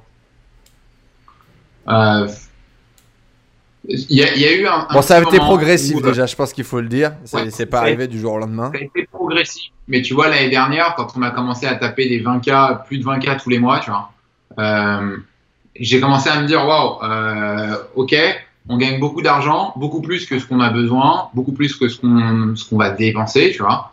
Euh, et ça a été un peu en mode, euh, ok, est-ce que je peux aller encore plus loin, tu vois. Genre, en mode, jusqu'où je peux pousser la machine, tu vois. On va monter à 30, puis on va monter à 40, et puis euh, où est-ce est-ce qu'on peut aller jusqu'à 100, tu vois. Le côté compétitif, quoi. Ouais, et en fait, c'est pas forcément un, un truc hyper sain. Moi, en tout cas, c'est ce que j'ai perçu parce que le fait de traîner avec des e-commerçants, c'est un peu le truc du euh, ouais, ben nous, on a fait 140 000 balles ce mois-ci, ou ah ouais, moi aujourd'hui, j'ai vendu pour 45 000 euros de produits, tu vois. Et t'es là à te dire, bah en fait, c'est un peu un concours d'ego, un peu un concours de qui la plus grosse. Et moi, c'est pas vraiment le truc qui m'excite, tu vois. J'aime qu'on se challenge, j'aime qu'on a envie de, voilà, de, de faire avancer le projet et de forcément, hein, parce que gagner plus de CA, gagner plus de profit, c'est aussi le moyen de bah, toucher plus de clients et de Oui, c'est notre, c'est notre point à nous en tant qu'entrepreneur, quoi. ouais, c'est un, point important. Mais voilà, c'est pas l'argent pour l'argent. Et après, en termes de, en termes personnels, qu'est-ce que ça a changé pour nous? Euh, Moi, je peux dire que l'année Bah, 2019, déjà, je vois que t'as toujours ton t-shirt Uniqlo, déjà. Ouais, ouais, bon, ça, tu vois, l'argent, il passe clairement pas dans les sapes, il passe pas, il passe pas dans les bagnoles. Nous, il passe dans les voyages, principalement. En tout cas, c'est notre source de dépenses sur laquelle on se fait kiffer. C'est notre source de kiff. Euh, L'année dernière, on a fait une année incroyable. Enfin, pour moi, j'aurais jamais imaginé pouvoir faire une année pareille. En 2019, euh, pour citer juste rapidement, on a fait un tour d'hélicoptère à New York. Je pensais pas que c'était possible. Pour moi, c'était inaccessible. Hein. Bon, c'est pas si cher que ça, mais en gros, c'était un, rêve. C'était génial. Euh, on a fait, on a été voir la finale de- des playoffs à Toronto, qui ont été champions. On a été faire deux croisières en Asie. On a été voir un truc à Broadway. Je sais plus. On a été en Chine. On est monté sur la muraille de Chine et tout ça en faisant x3 sur notre business, tu vois. Hmm. Donc, pour moi, c'est de, à, titre personnel, c'est mon année où il y a le plus grand accomplissement. Bon, je pense que c'est juste parce qu'il n'y a pas encore eu 2020, tu vois. Mais euh, Ouais, 2020, mais il risque de se passer des choses quand même. voilà, et puis 2021, et puis de toute façon, à chaque fois, on va essayer de faire mieux, tu vois, c'est ok. Mais je veux dire, j'aurais jamais pensé que c'était possible de se faire autant kiffer et en même temps euh, d'avoir autant de résultats, en tout cas à notre échelle, nous, ça nous a fait kiffer d'avoir ce genre de résultats, mais de le faire voilà, tout le temps dans le mode euh, on voyage, on bosse, on kiffe ce qu'on fait, euh, et on n'a pas l'impression, ben, on fait un truc qui est aligné avec nous, c'est-à-dire que les résultats qu'on aux Ouais, tu vends pas de la mort, quoi. Tu vends pas des clopes, tu vends pas des. on scamme pas des gens sur internet, c'est ok, tu vois. on- vraiment, euh, Et moi, enfin, je, suis, je, suis, je suis très content, très fier d'avoir pu suivre, euh, voir votre parcours. Il faut vraiment savoir qu'au début, quand euh, Thomas et Camille ils sont, euh, ils sont arrivés, c'était là en mode. Camille, surtout Camille, qui était dans un trip. bon, même Thomas, Camille était loin d'être fou, qui était beaucoup plus sécuritaire que Thomas. C'était oh là là, on va tranquille. ce mois-ci, on a fait que 1200 euros de CA et tout. on y va, tranquillou, bilou. Puis moi, faut savoir que j'étais dans une folie de dépenses assez incroyable. Et plusieurs fois, je me souviens, bah non, Enzo, on peut pas. Non, on sort pas, on va pas là, on part pas en vacances avec toi, on va pas mettre ce magnum de champagne en soirée parce que ben on peut pas quoi. On a d'autres objectifs, d'autres envies et que finalement ça a toujours été et, et même peu importe finalement le, le- le level de, de revenus que vous avez réussi à développer, vous avez toujours réussi à garder un petit peu ce truc de la tête froide, de cool, de on met de l'argent de côté, de d'abord euh, on se fait kiffer mais on reste euh, on reste simple, quoi. Tu vois, on, vous avez pas pété de câble euh, en termes de dépenses ou de changement de vie ou de tout ça? non, c'est clair. Euh, je pense que moi, c'est un truc qui, qui est important pour moi, c'est-à-dire ce qui me fait vraiment kiffer, euh, c'est pas, enfin, c'est des choses sur lesquelles je prends du plaisir, mais j'ai pas des goûts de luxe. On aime bien les très bons restos parce que la nourriture, c'est vraiment un truc qui nous fait kiffer, tu vois. Mais euh, on n'a pas besoin de show-off. Ça, c'est vraiment un truc que moi, je déteste et je trouve ça malaisant, tu vois. Euh, donc, euh, j'aime faire les choses simples. J'aime pas particulièrement claquer de l'argent inutilement. J'aime l'investir dans des, dans des. En fait, pour moi, c'est un investissement. À chaque fois que je dépense de l'argent, c'est un investissement. Donc, quand, quand je vais voir la finale des playoffs à Toronto, tu vois, c'est un investissement. C'est-à-dire, je sais que ça va être un souvenir de port, que je vais kiffer Un ma vie. investissement et dans ton coup, bonheur, quoi, finalement. C'est de l'investissement dans mon bonheur, c'est de l'expérience de vie, tu vois. C'est j'achète de l'expérience de vie. Et après, il y a un truc sur lequel on a énormément appris aussi cette année, c'est que on peut faire beaucoup d'argent, Euh, et je pense qu'à partir du mois de mars-avril, on a commencé à générer beaucoup de cash. Et on était en mode, euh, ok, au début, on spend pas mal, tu vois, on, en dépense beaucoup. Et on s'est juste dit, euh, ok, on n'a peut-être pas envie de se retrouver à la fin de l'année et se dire combien il nous reste de côté, tu vois. Donc j'ai eu un peu ce, ce, cet éclair de me dire, euh, on, on, doit avoir une gestion de nos finances intelligente et saine parce que, euh, ben, si tu regardes Mike Tyson, il a gagné 200 000 fois plus de blé que moi et il s'est retrouvé à la fin de sa carrière, il avait plus rien. Donc c'est pas une question de je gagne le plus possible. L'intelligence financière, la, la gestion de son argent, pour moi, c'est une qualité qui est importante. Ah, Dis-le, tu m'as vu me broke, tu l'as, tu m'as vu me, tu m'as vu me broke, tu m'as vu me broke, tu t'es dit, euh, voilà, on va pas faire comme Enzo. Et, et, et, je, je peut-être que inconsciemment te, te voir broke à des moments alors que tu brassais comme un cochon le mois d'avant et que tu retrouvais avec 500 balles sur le compte. Et là-dessus, j'adore ta transparence, tu vois je me suis dit, ok, peut-être qu'on ne devrait pas se faire comme Enzo. peut-être que, c'est pas le bon modèle de gestion des finances, euh, le Enzo. Peut-être que on va super mal le vivre, alors que toi, bon, ça avait l'air d'aller, tu vois, t'étais pas trop inquiet, tout ça. Oh, j'étais pense... alcoolique, je sombrais dans la prostitution, mais ça va, je te les choque. voilà, moi, ouais, c'est bon moment, c'est bon moment, c'est comme ça. Mais bon, il paraît, j'ai quand même beaucoup de gens qui passent sur le podcast, beaucoup de gens que, que, je rencontre qui me disent que il faut péter un câble à un moment donné euh, pour apprendre la valeur de l'argent. Bon. En tout cas, moi, je, je, je, je l'ai expérimenté, euh, on peut le dire. Mais bon, ça va, ça est bon. Ouais, chacun à son, à son échelle, je pense. Il y a un curseur sur le pétage de câble. Ouais, chacun. Ouais. Moi, tu vois, le, le, les 5 jours à New York, c'était notre pétage de câble. Tu vois. Un par jour, j'ai compris que c'était beaucoup trop de dépenses à, à, mes, à mon goût à l'heure actuelle. Thomas, tu seras où dans 5 ans et tu feras quoi? Alors peut-être Thomas et Camille, tiens, si tu as une version euh, différente, Camille, n'hésite pas à nous la partager également. Dans, dans 5 ans, je ferai quoi? Euh... Et tu seras où? Ça peut être intéressant aussi, ça. Géographiquement Ouais, dans ta vie, géographiquement, euh, whatever. Euh, je pense que, euh, alors, soit, soit je serai encore en Estonie à temps partiel, je pense, et puis et puis, euh, si j'arrive à convaincre Camille, on s'est pas encore fait, mais à ce qui paraît, euh, c'est possible de la convaincre à chaque fois. Euh, on fera une, une croisière dans, dans les îles, dans des coins chauds un peu sympas, avec les enfants, et, et, on pourra faire du bateau à la cool et kiffer notre vie en mode simple, tu vois. Vivre ça, moitié vraiment... du temps au soleil, moitié du temps en Europe, quoi. Ouais, globalement, c'est ça. moi, j'adore vraiment l'Estonie. Je suis vraiment fan de ce pays. Enfin, c'est c'est vraiment un gros coup de cœur pour moi. Étrange, hein, je ne, on, on, pourra en reparler, mais je suis toujours dans, je suis perplexe moi toujours face à cette décision. En termes de travail, et je te dis de, de, de paradis administratif, c'est vraiment pour moi le meilleur pays du monde. Et euh, okay. j'adore vraiment ce pays pour bosser. Je m'y sens bien. On a du monde autour de nous et, euh, et, la culture est agréable. En plus, je comprends rien de ce que les gens racontent, donc ça c'est vraiment un truc important pour moi d'être dans ma bulle. Et euh, et après le ouais le truc de kiffer en bateau, ça ça me fait vibrer. Et après d'un point de vue plus business, euh, un truc que j'ai, dont j'ai pris conscience, c'est que je suis très bon quand je suis associé à des gens et que faire un business tout seul, euh, ça m'éclate déjà beaucoup moins, tu vois. J'adore partager et ça va faire un peu bateau, mais moi je trouve que je kiffe beaucoup plus et le bonheur pour moi c'est le partager avec d'autres gens. Mmh. Et que ça fonctionne bien avec mon coach natation, c'est parce que je l'ai toujours pu le partager avec Camille, Léo comme les bas. Et, euh, donc, bah, c'est ce que j'ai déjà commencé à faire. Là, je me suis associé avec un, copain e-commerçant, même si euh, c'est encore en cours.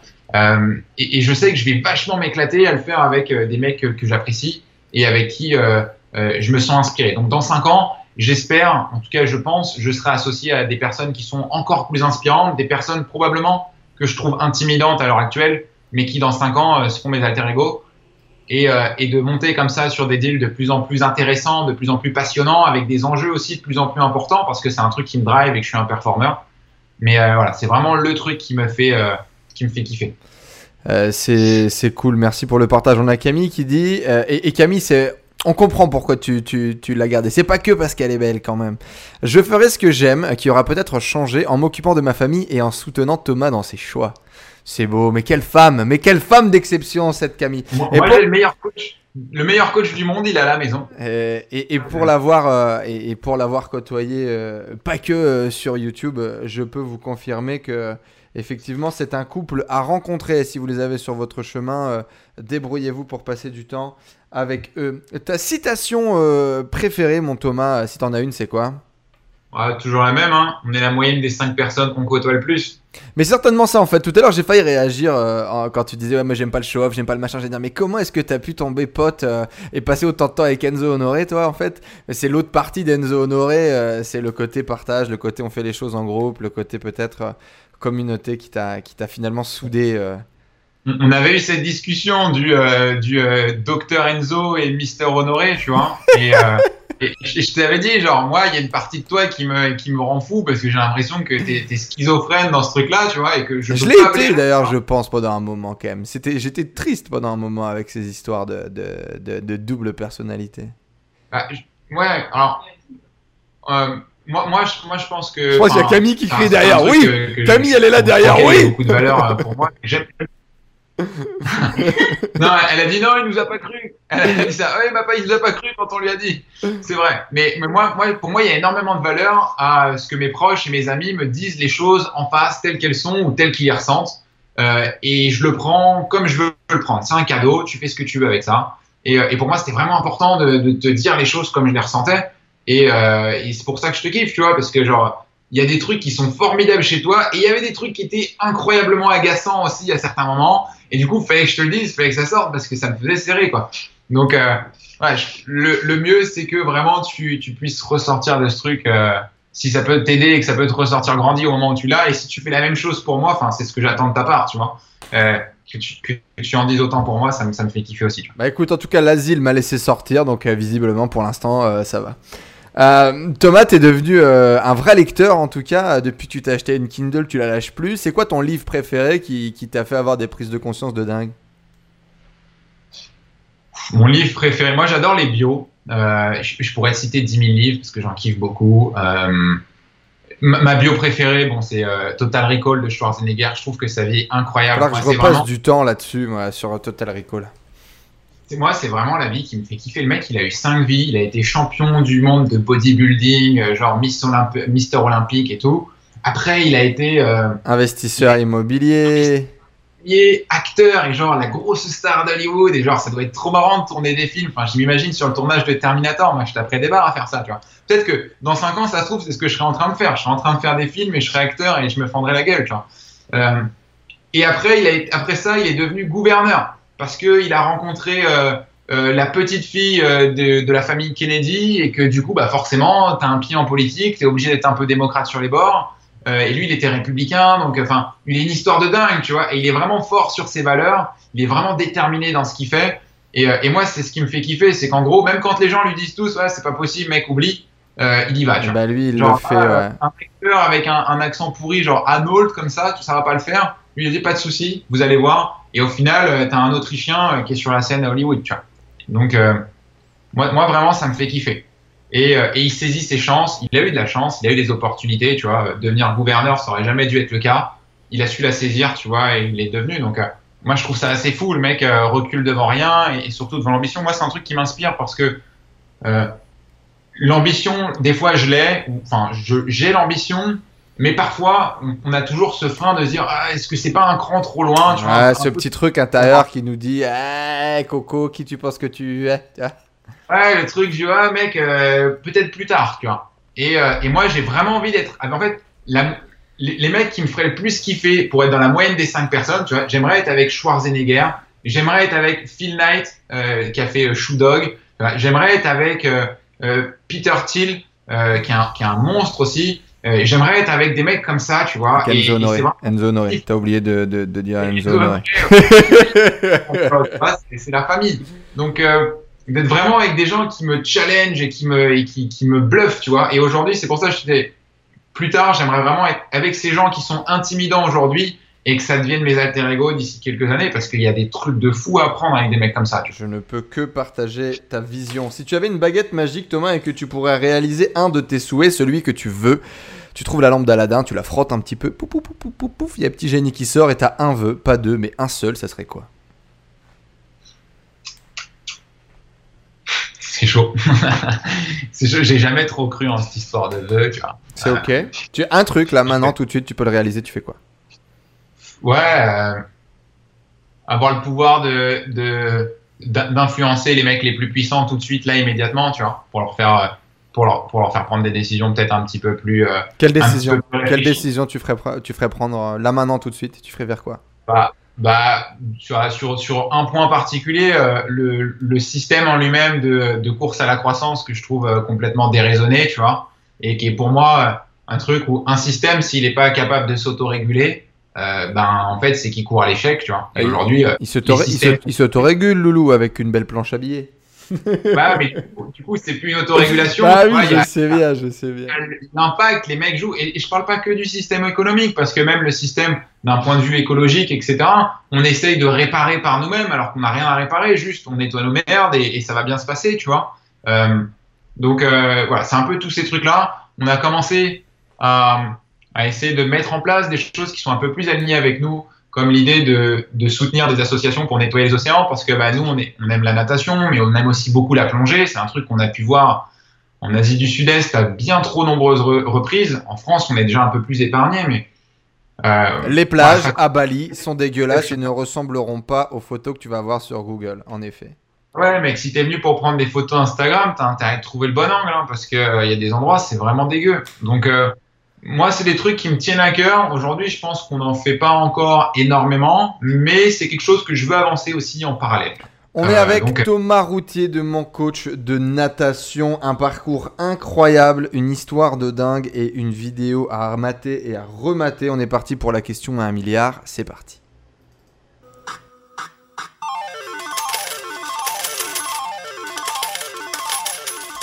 Thomas, c'est la question à un milliard, nous la posons à tous nos invités. Est-ce que l'on est entrepreneur ou est-ce qu'on le devient?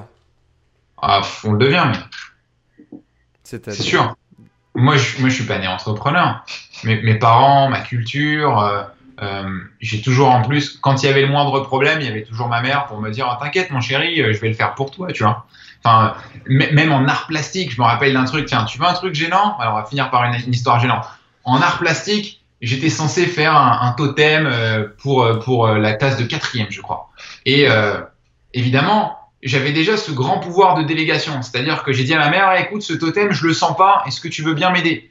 Donc, je commence les trois premières minutes avec elle, et elle me fait un totem. Évidemment, je crois qu'il fallait faire un totem de 20 cm, et je lui dis, vas-y, c'est 1m20. Et elle était partie, elle me fait un totem d'un mètre 20, elle y passe trois jours, elle met sa vie dedans. Moi, je fais rien, moi, je suis loin, je suis en train de jouer et tout ça. Et j'arrive à l'école, like a boss, regardez ce que j'ai fait, euh, c'est moi le patron et tout ça. Et je, je, je suis pas né entrepreneur, tu vois, j'ai vraiment été euh, un assisté toute ma vie. Qu'est-ce qui t'a fait Et- devenir du coup, Alain? Bah, le, le fait d'être dans une situation qui était beaucoup trop merdique pour que je puisse y rester dedans, tu vois. Moi, euh, la situation que j'ai vécue, c'est-à-dire euh, à l'échelle de plein de gens, c'est que dalle, tu vois. Mais, mais en fait, faut, faut toujours comparer par rapport à ce qu'on a vécu. C'est-à-dire, j'ai toujours vécu chez papa-maman. J'avais toujours tout pour moi, donc j'ai jamais manqué de rien. J'ai des parents merveilleux qui m'ont accordé une confiance incroyable et qui ont construit une estime de moi qui est très forte. Et ce pourquoi je pourrais être reconnaissant jusqu'à jusqu'à la fin de mes jours. Mais le jour où je me suis retrouvé un peu, euh, alors pas tout seul parce que j'ai jamais quitté le domicile de chez mes parents et je me suis retrouvé chez Camille directement. J'avais trouvé un logement. mais euh, ma vie était devenue quand même assez sombre. C'est-à-dire que j'avais toujours prétendu devant mes parents, mais moi, je trouve que travailler ce que vous faites, c'est de la merde. Euh, je trouve que ça vous fait chier votre boulot, vous êtes bien con de pas vous être barré, tu vois. Et t'as répliqué Et, euh, la même chose finalement, c'est ça? Et j'étais en train de tomber dans, dans le même modèle et j'étais en train de me dire, mais je déteste ce que je fais. Euh, je déteste surtout la manière dont je le fais parce que enseigner la natation, ça me plaisait, mais tous les trucs à côté me faisaient chier au possible. Et j'étais avec des gens qui m'inspiraient pas du tout. Euh, et, et, et je me suis juste dit, mais en fait, mais sors de là, tu vois. Et euh, et il y a eu, bah, bien entendu, il y a des marketeurs qui sont des, presque, c'est pas des anges gardiens, tu vois, mais qui viennent te mettre le petit message qui va bien au bon moment pour te t'appuyer sur la douleur, te mettre le nez dans la merde et te dire à quel point ta vie aujourd'hui elle te plaît pas, mec, fais quelque chose. Et si tu veux, je peux t'aider à le faire. Et ça m'a juste permis de m'ouvrir des horizons. Et, euh, à partir de là, ouais, je kiffe trop ce que je fais, tu vois. Donc, euh, moi, en fait, pour être entrepreneur, faut le devenir. En fait, faut aimer relever des challenges, tu vois. Et après, euh, entrepreneur, pas entrepreneur, euh, c'est tu, tu, c'est- c'est une question de chance aussi, tu vois. T'as as, l'opportunité de le devenir ou pas. quoi. Et tu penses que l'opportunité elle peut se créer? L'o- L'opportunité, elle, elle, elle, elle, elle va se créer. C'est-à-dire que tu vas mettre toutes les choses possibles en place pour le devenir, mais il y a une part de chance. Enfin, on peut pas le nier, tu vois. C'est laquelle? Je sais pas si tu as lu La chance de de Malcolm Gladwell. Non. c'est un bouquin. Quelle est, la part de chance du coup? Hein? Quelle est la part de chance selon toi? Bah, la part de chance, c'est bah, de quel milieu social tu viens, dans quelle situation tu es actuellement. Toi-même, tu, le, toi tu le disais, rien ne te prédestinait à. Et pourtant Rien ne te prédestine à, mais en fait, ça a une énorme influence sur ce que tu vas faire et sur la, capacité à, mettre en place ces choses-là. Euh, si je regarde notre, les gens que je côtoie autour de moi, on est quasiment tous ou presque d'un milieu social qui est assez proche. On a tous ou presque à peu près le même âge. Euh, allez, on a, on a des gens un peu plus vieux, mais toi, tu es de quoi De 92 comme moi? C'est quand même marrant qu'on soit de 92, tu vois. Euh, J'étais persuadé, en fait, on n'est pas pour être entrepreneur, mais par contre, il y a, y a une grosse part de chance. Et euh, le, le, juste pour faire le topo par rapport au bouquin de Outliers de Malcolm Gladwell, il explique que le top 20 des fortunes de l'histoire du monde, qui sont une grande partie avec des Américains, il y a un tout petit groupe d'individus qui est né dans un espace de 8 ans, un petit peu avant les années 1900. Tu vois. Hmm. C'est les Henry Ford, c'est les Carnegie et compagnie. Bah ouais, mec, ils, ils sont pas nés pour être entrepreneurs, mais ils ont eu la chance de naître dans le bon range de temps, avec les bonnes conditions sociales qui vont bien, avec le terreau fertile, etc. Donc il y a forcément une part de chance. C'est comme un arbre pour qu'il pousse, tu vois. Il, pourra faire toute la volonté, il faut la volonté, il faut la détermination, il faut créer ce, terreau et cet environnement fertile, mais il faut aussi ta part de chance, et ça sert à rien de le nier, tu vois. On a tous de la chance d'être là où on est, tu vois. Toi comme moi, on a une chance, on a le cul bordé de nouilles, d'être né au bon endroit, au bon moment, et, euh, d'avoir rencontré les bonnes personnes. Moi, je reste quand même persuadé, euh, je reste quand même persuadé que c'est une force quand même que l'on que l'on développe, que l'on crée quoi. Malgré euh, un terreau, malgré une chance, malgré une évidence, dans tous les cas, ne serait-ce que d'avoir un passeport français. Euh, après, il y a ce que t'en fais quoi. Voilà. C'est pour ça, je suis complètement d'accord avec toi. Il faut les deux. Euh, c'est un travail permanent, une remise en question permanente. Tout le monde n'est pas fait pour ça, mais il faut ce petit brin de chance supplémentaire. sinon, ça marchera pas. Mais et, si tu es convaincu que tu vas tout réussir à la seule force de ta volonté, euh, bah c'est bien, mais. Euh, Quelle est la réalité Ouais, faut, faut te confronter à la réalité le plus tôt possible, quoi. N'hésitez pas, les amis, à balancer quelques questions. Là, on est déjà dans les petites minutes de, de rab. On vient déjà de passer euh, l'heure et demie. On va pas garder Thomas beaucoup plus longtemps. Euh, n'hésitez pas à mettre quelques questions en FAQ, comme ça on y répond euh, tout de suite en live. Euh, Thomas, selon toi, quelle est la part du développement personnel dans ta vie en tant qu'entrepreneur? Comment ça se manifeste et, quelle est la part d'impact que ça a? 80% du taf, si tu veux des pourcentages. 80-20, le classique, le Pareto, et c'est 20% de technique pour 80% de mindset selon toi? Bah, c'est un peu, c'est un peu grossier ou peut-être que ça paraît énorme, tu vois. Mais euh, bah, on va pas se mentir, mec. Euh, les, les, blocages, les stratégies, alors les techniques, mais les techniques, on est tous capables plus ou moins de les apprendre. Les stratégies, on est capable de les voir et de comprendre ce qu'il faut mettre en place. Et moi, très souvent, je sais très bien ce que j'ai besoin de faire sur mon business, mais je le mets pas en place tout de suite. Il me faut plusieurs semaines, plusieurs mois avant de le mettre en place. Et ça, selon toi, c'est du mindset. Hmm. il y a du blocage qu'il faut faire sauter. Donc, euh, certes, consciemment et de manière volontaire, j'attends toujours que l'univers me hurle le truc avant de le mettre en place, tu vois, parce que j'ai pas envie de partir dans tous les sens. Mais euh, voilà, il, faut, c'est toujours ce déblocage à lever pour passer à un niveau supérieur. Et c'est toujours ce que je te disais, c'est passer d'un modèle mental à un nouveau modèle mental, un nouveau modèle mental et être en permanence en train de renouveler nos, nos, nos modèles mentaux pour passer des caps et continuer à progresser parce que euh, bah, euh, sinon ce serait trop facile, tout le monde y arriverait, mais il suffit pas juste d'être intelligent en fait, faut se remettre en question. Un maximum de likes les amis pour Thomas Routier de la chaîne Mon Coach de Natation. On va vous mettre tous les liens dans la description juste en dessous. Euh, partagez ce live bien évidemment à tout le monde. Vous connaissez maintenant la valeur qu'il y a à l'intérieur. Je vous invite bien évidemment à reprendre tout ça. Il y a beaucoup de choses sur lesquelles il faudra méditer un petit peu. Il faudra justement laisser un petit peu infuser les, les conseils de, Thomas. Euh, encore une fois, félicitations à toi et à Camille, euh, bien évidemment, qui est avec nous dans le chat, qui est en back-office derrière tout ça. félicitations à vous d'avoir réussi justement à vous, eh ben, à vous remettre en, en, question, à faire que ça marche. Et puis à créer un business de passion, vendant de la natation sur Internet, là où même, eh bien, tout le monde vous disait, mais fuyez, pauvre fou. Thomas, une dernière petite question pour toi, c'est quoi ta définition d'une tribu?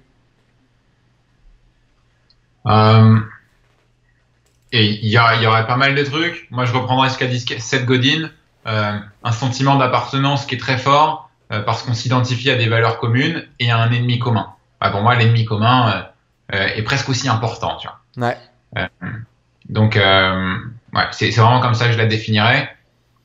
C'est un truc qui me, qui me parle beaucoup. Je voyais la question de Fabrina, est-ce qu'on est avec le mindset de l'entrepreneur où ça se travaille? C'est un travail permanent. Et je vais rebondir là-dessus.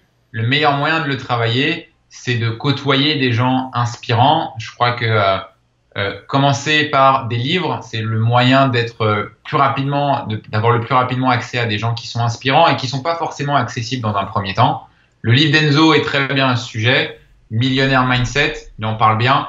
Euh, c'est vraiment, euh, voilà, si tu veux te connecter directement au cerveau d'Enzo, c'est facile de le faire. Il suffit de lire son bouquin. Si tu veux te connecter au cerveau des gens qui t'inspirent, c'est la même chose. Total Recall, Total Recall va te mettre des patates dans ta tête en termes de mindset. hein.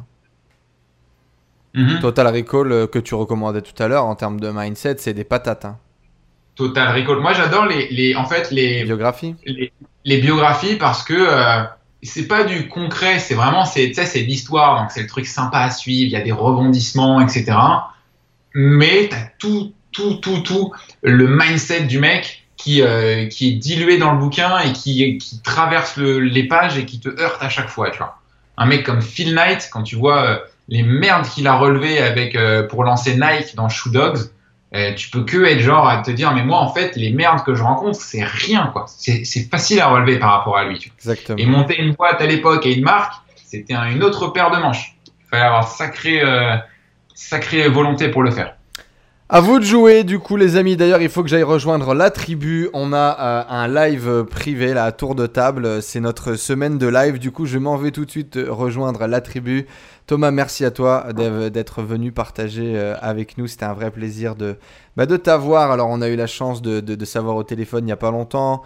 Euh, ça fait un moment maintenant qu'on échange euh, et, on a eu la chance de, pouvoir passer du temps ensemble. Encore une fois, félicitations à vous. Vous avez créé quelque chose de beau, vous avez créé quelque chose de stable. Pour être totalement transparent avec vous tous qui nous suivez, moi j'ai toujours été euh, très inspiré déjà de une par leur capacité à... Je vais dire, ils ont appris aux gens à nager sur Internet, quoi, tu vois. Ça, c'est pas rien. Et puis, et puis Thomas, il devait, euh, il devait prouver à, il devait prouver, déjà entreprendre en couple, c'est pas facile. Thomas devait prouver à, Camille que ça marchait là où il avait aucune idée de, de- de- de- du truc, quoi. Il allait, il est allé au front et puis après de, de créer quelque chose de beau. Vous savez, moi j'ai fait beaucoup de salles euh, dans mon passé, dans mon expérience. J'ai fait beaucoup de choses dans l'impulsivité. Et, et eux, c'était beau, c'était lisse. euh, à chaque fois, ça sortait propre, c'était joli. Ça allait de l'avant. Ça... Dès le début, ils ont construit un système. Alors que moi, il m'a fallu euh, faire des conneries, faire des coups de feu, faire des machins. Alors que eux, ils ont tout de suite créé un système. Ils ont tout de suite visualisé long terme, etc. Et pour ça, je vous invite euh, vraiment à, à- vous inspirer de leur travail, à ce qu'ils ont construit. Je vous invite bien évidemment à suivre Fit- Fitch French pour suivre Thomas sur les réseaux, de lui envoyer un message, de connecter euh, avec lui. Et si vous êtes plutôt Facebook hein, les gars moi Instagram euh, j'y suis jamais Thomas Thomas Routier, on mettra les liens de, de Thomas dans tous les cas. Et puis euh, voilà, si vous voulez être accompagné par un Thomas ou vous associer avec un Thomas, euh, contactez-le, discutez avec lui. C'est quelqu'un de, de brillant. Euh, on embrasse euh, bien évidemment euh, Guillaume qui est connecté avec nous dans le chat. On embrasse également Bertrand Millet qui est connecté avec nous dans le chat. On embrasse euh, Passion Triathlon, Julien qui est connecté avec nous. On embrasse tout le monde. Merci à tous d'avoir suivi cette vidéo. Merci à toi euh, Thomas. Euh, si vous la regardez en replay, dites-le nous là dans les commentaires juste en dessous. Mettez un petit message. On vous fait des bisous. Et puis on vous dit à très vite. Dès demain. Demain, on va faire une petite masterclass. Je prépare un petit contenu sur quitter la rat race. Il y a beaucoup de, de choses qui reviennent sur ce sujet en ce moment. Et du coup, je vais vous donner un peu ma vision de, de ce que c'est que de quitter la rat race. Thomas, un petit mot de la fin pour clôturer cette interview? Bah, des bisous à Guillaume, Bertrand et tous ceux qui nous suivent, là, les copains euh, qu'on a pu croiser à pas mal de reprises, des gens inspirants qui à chaque fois nous ont permis aussi de voilà, nous tirer vers le haut. On se tire tous vers le haut quand on passe du temps ensemble. À Flo aussi que je vois, avec qui euh, euh, on a passé du temps aussi à Tallinn.